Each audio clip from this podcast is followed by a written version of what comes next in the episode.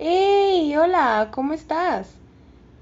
Mi nombre es Grecia Fernanda Ibarra Figueroa y hoy te voy a hablar un poquito sobre globalización, cuáles son sus ventajas y sus desventajas.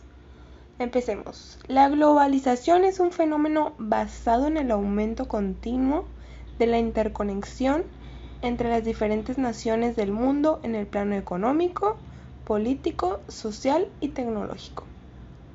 En este proceso se da una interdependencia económica donde las empresas y los mercados sobrepasan las fronteras nacionales y alcanzan una dimensión mundial.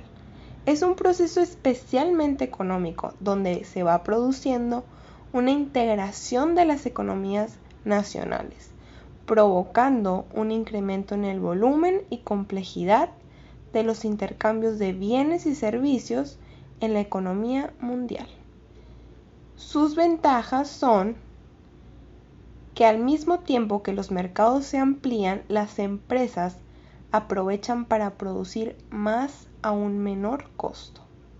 Lo anterior amplía los márgenes y los beneficios aumentan lo cual produce a su vez que los empleados estén en mejores condiciones laborales, la economía en última instancia se hace más eficiente. Los mercados cada vez se hacen más grandes debido a que cada vez hay más acuerdos comerciales y tratados de libre comercio, que esperan hacer más homogéneo y fácil el proceso de comercio internacional entre las diferentes naciones del mundo. El acceso tecnológico. La interconexión, la comunicación y el transporte permiten tener productos de alta tecnología en tiempo récord. Ahora hablaremos sobre las desventajas de la globalización. Una de ellas es el aumento de la competencia. A menudo el aumento de la competencia es positivo para la economía, las empresas compiten y producen mejores productos a menor costo. Sin embargo, aunque la competencia nos pueda afectar positivamente como consumidores, como empresarios exige estar a la vanguardia de los acontecimientos.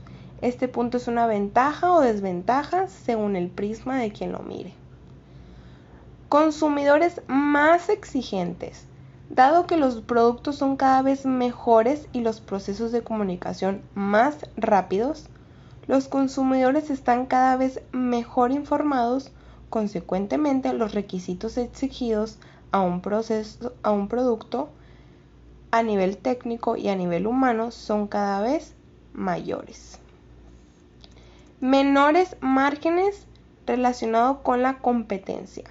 El aumento de esta puede provocar un ajuste en costos, en otras ocasiones la empresa se traslada a otros países y cierra la empresa dejando atrás muchos puestos de trabajo. Esto ha sido todo de mi parte, gracias por escucharme, nos vemos a la próxima.